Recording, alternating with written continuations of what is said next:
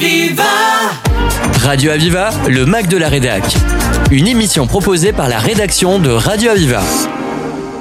J'ai le plaisir d'accueillir Oriane Cano-Chancel, qui est vice-présidente d'AstraZeneca euh, Oncologie France, qui, qui, vient de nous faire un magnifique exposé sur cette table ronde. Euh, mais je vais vous laisser le soin peut-être de nous présenter votre activité et, et, et peut-être l'ensemble de un petit, une petite panoplie de vos recherches. Merci beaucoup. Oui, effectivement, c'était très enthousiasmant de faire partie de cette table ronde avec les différents experts de la prise en charge. Et AstraZeneca est vraiment investi en oncologie euh, à côté des professionnels de santé depuis plus de 20 ans, avec euh, des médicaments euh, dans six types de cancers le cancer du sein, les cancers gynécologiques, les cancers urologiques, les cancers hématologiques, les cancers du poumon et les cancers digestifs. Et lors de cette table ronde, nous avons pu parler d'un certain nombre de mécanismes d'action qui apportent de l'espoir pour les patients effectivement, nous avons comme ambition euh, d'éliminer le cancer comme cause de décès, que ce soit effectivement en permettant de guérir certains patients ou en chronicisant euh, leur thérapeutique. Et aujourd'hui, on va vraiment essayer de faire en sorte que les patients puissent vivre avec leur cancer ou en guérir. C'est une noble cause et vous avez différentes méthodes d'y accéder finalement. Vous nous avez fait cet exposé. Euh, pour nos éditeurs, ce qui est important, c'est de, se mettre à, la portée de, tout un chacun pour leur expliquer que euh, tout est positif finalement, de plus en plus. Oui, en fait, ce qui est intéressant, c'est que la recherche progresse et euh, on comprend de plus en plus quels vont être les mécanismes qui vont être à l'origine de différents types de cancers. Nous avons parlé dans cette table ronde beaucoup de médecine personnalisée. Nous avons aussi parlé d'immuno-oncologie, l'immuno-oncologie qui va permettre à notre propre système immunitaire de reconnaître de nouveau le cancer comme étranger et de l'attaquer. Nous avons parlé des anticorps médicaments conjugués qui vont permettre vraiment euh, que la chimiothérapie soit délivrée uniquement dans les cellules cancéreuses et pas dans toutes les cellules. Et donc tout ça est extrêmement porteur d'espoir puisqu'on va avoir des thérapeutiques de plus en plus innovantes pour les différents types de patients et on va avoir aussi la possibilité de les combiner pour attaquer le cancer sous différents angles à la fois. Le but étant vraiment d'avoir une bonne efficacité mais aussi de préserver autant que possible la qualité de vie pour les patients. C'est une noble cause et j'aimerais peut-être souligner le fait qu'il y a des traitements qui ne sont pas encore accessibles à tout le monde pour des raisons financières. Alors aujourd'hui, effectivement, nous travaillons avec les autorités de santé conjointement pour s'assurer que les thérapeutiques peuvent être disponibles pour les patients le plus tôt possible. Et en France, nous avons un mécanisme qui s'appelle les accès précoces, qui peut permettre de le faire si les médicaments sont vraiment innovants. Euh, aussi via la recherche clinique, hein, qui permet effectivement aux patients d'y avoir accès dans le cadre d'essais thérapeutiques. Mais euh, c'est vraiment un partenariat de chaque instant qu'il faut avoir pour s'assurer que ces médicaments sont disponibles partout sur le territoire et qu'il n'y a pas de disparité entre euh, voilà, la, disponibilité dans les gros centres, dans les plus petits centres et avoir une prise en charge euh, la meilleure possible pour tous les patients. Alors AstraZeneca est présente euh, dans, le monde entier, je suppose. En tout cas, vous représentez la France. Est-ce est qu'on pourrait dire qu'aujourd'hui, il y a certains cancers qui sont plus occidentaux que, que, d'autres régions du globe? Alors oui, effectivement, on se rend compte que l'incidence, donc c'est le nombre de nouveaux cas euh, des cancers, n'est pas forcément la même partout dans le monde. On se rend compte par exemple que certains cancers digestifs euh, sont plus présents dans des pays asiatiques parce que ça peut être lié à, à, des virus euh, là-bas. On se rend compte, à contrario, qu'un certain nombre de cancers sont liés aussi à des habitudes de vie, euh, donc bah, la cigarette, la consommation d'alcool, l'obésité, etc. Et donc effectivement, on voit que ça a un impact assez direct sur l'incidence euh, des différents types de cancers dans le monde. Pour, pour, conclure cet entretien, si vous le voulez bien, euh, quels sont, quel serait le message que vous voudriez faire passer à, tous nos auditeurs et en tout cas à, à la France entière et l'Europe entière peut-être? Alors un message d'espoir, un message d'espoir parce qu'effectivement euh, les nouveautés en oncologie arrivent. Un message aussi pour rappeler que dans certains types de cancers, il y a du dépistage et c'est important euh, de faire le dépistage lorsqu'il est euh, prescrit parce que cela permet effectivement de dépister les cancers beaucoup plus tôt, d'intervenir beaucoup plus tôt et là effectivement d'être capable de mettre en place un protocole pour amener à la guérison. Donc un message d'espoir, un message pour le dépistage et puis un message surtout de partenariat puisque c'est avec un partenariat entre les industriels, entre les académiques, entre les autorités qu'on va vraiment réussir à à transformer euh, le, la prise en charge du cancer. Merci beaucoup Oriane. Merci. Alors ce qui serait peut-être intéressant, Oriane, ce serait de parler aussi de vos, de vos expériences à l'étranger euh, concernant toutes ces recherches contre le cancer. Effectivement, ce que j'ai la chance d'avoir pu travailler pendant trois ans à l'international avec les équipes de recherche et développement. Et ça m'a permis d'avoir vraiment une, euh, une, vue assez complète de la prise en charge du cancer dans les différentes géographies. Et ce qui est assez intéressant, et on en parlait lors de la table ronde, c'est de se rendre compte qu'aujourd'hui, la prise en charge pluridisciplinaire que nous avons en France est inscrite dans la loi, mais que cela n'est pas du tout euh, la façon de faire dans un certain nombre d'autres pays, euh, dont les États-Unis. Et, euh, c'est extrêmement il y a un vrai bénéfice pour les patients d'avoir effectivement le regard du chirurgien, le regard de l'oncologue, le regard du radiothérapeute. Et j'aimerais aussi souligner que euh, pour l'accès rapide à nos innovations en France, euh, la France a fait euh, de plus en plus de progrès de ce point de vue-là, via les accès précoces, mais que lorsque les thérapeutiques aujourd'hui ne peuvent pas être accessibles via les accès précoces, il est important de continuer de travailler avec les autorités de santé pour s'assurer que les processus d'approbation locaux et ensuite de mise sur le marché sont compétitif avec les autres pays pour que les patients français puissent aussi y accéder aussi rapidement que les patients dans les autres, euh, dans les autres pays. C'est très important d'avoir tous ces points de comparaison pour pouvoir euh, avoir notre propre jugement. Euh, je, pense qu'on pourrait aussi évoquer avec vous la possibilité de, tous les projets que vous avez en phase 3, alors sans les, sans les lister bien sûr, mais donner un peu d'espoir et beaucoup d'espoir, je dirais, aux auditeurs. Effectivement, nous avons euh, aujourd'hui euh, au périmètre euh, juste d'AstraZeneca France une, quarantaine d'études de phase 3, donc des études de phase 3 qui sont vraiment la dernière étape avant de pouvoir prouver qu'une que, thérapeutique est effectivement une, meilleure option pour les patients. Une quarantaine dont nous attendons les résultats dans les deux ans à venir.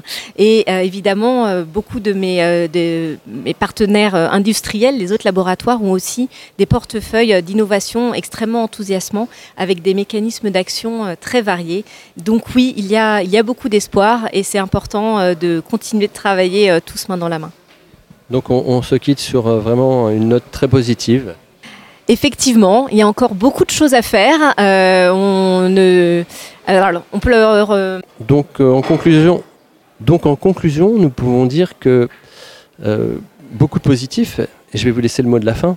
Effectivement, beaucoup de positifs, mais il ne faut vraiment pas se reposer sur nos lauriers parce qu'il y a encore beaucoup de besoins médicaux aujourd'hui non couverts. Et donc vraiment, euh, nous sommes très très investis pour faire en sorte que tous les patients demain puissent avoir euh, des options thérapeutiques euh, avec une forte efficacité, avec une bonne qualité de vie.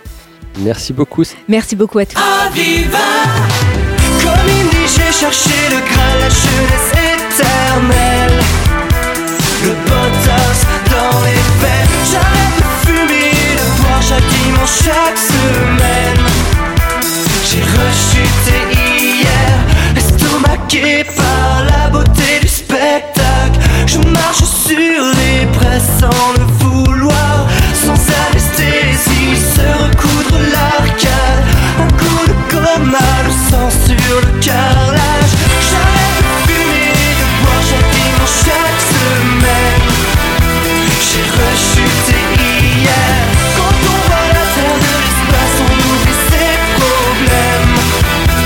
share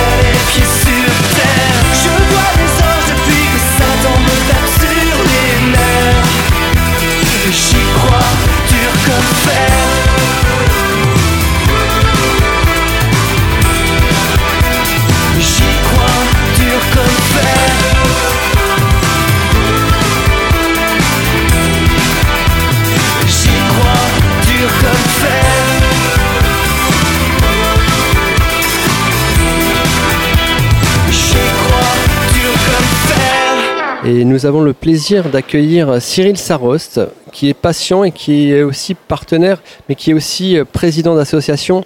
Donc je vais, je vais lui laisser le soin de se présenter et de nous parler de, de, son expérience en tant que patient dans un premier temps. Bonjour, oui, donc j'ai été diagnostiqué euh, fin 2018 euh, d'un cancer, d'un cancer colorectal exactement. Et euh, tout mon parcours de soins, finalement, qui a duré une année, en 2019 jusqu'à 2020, euh, s'est passé comme un parcours de soins, on va dire, classique. Mais dès que j'ai eu besoin d'informations supplémentaires, que je n'avais pas forcément auprès de mes soignants, je n'avais pas forcément auprès de l'équipe médicale, Je n'arrivais pas à la trouver parce que la seule association française de l'époque, France Colomb, venait de fermer ses portes. Donc en fait, avec toute l'information que je glanais de droite et de gauche pour ma propre personne, pour euh, améliorer ma qualité de vie, pour euh, essayer de comprendre mes soins, je ne pouvais pas le garder pour moi-même. J'ai voulu créer une asso et j'avais entendu parler euh, de patients en réseau qui étaient justement dans l'optique de créer une branche mon réseau cancer colorectal. Donc je les ai rejoints. Eux avaient déjà trois branches, mon réseau cancer du sein, mon réseau cancer du poumon, mon réseau cancer gynéco. Et on a créé mon réseau cancer colorectal, qui aujourd'hui est donc la seule association française sur cette pathologie-là. Et alors vous venez en aide, euh, en- je dirais vis-à-vis des patients qui, vous, qui viennent vers vous ou vous allez vers eux aussi? Alors, la- le- le- le- l'idée même de, cette association, c'est une association virtuelle, donc on est partout euh, présent en, France et même un petit peu à l'international, accessible donc à tout moment et de partout pour échanger.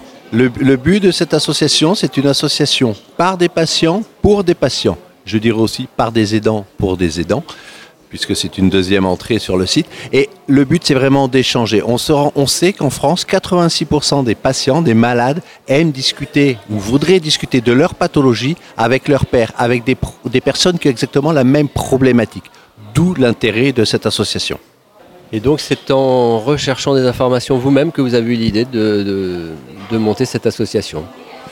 Exactement. Et en plus, à l'époque, je n'avais pas, parce que vous l'avez cité en introduction, je n'avais pas connaissance du terme de patient partenaire. Donc, j'ai passé un diplôme à l'université euh, des patients à la Sorbonne euh, à Paris pour devenir patient partenaire. Et maintenant, ça, donne une espèce de légitimité pour aller dans les, les, les instances de gouvernance, euh, que ce soit dans les hôpitaux, dans les centres de soins, voire même dans des entreprises privées, et d'essayer de partager avec d'autres patients qui ont envie de discuter en présence. Vous me demandiez si j'ai rencontré des patients.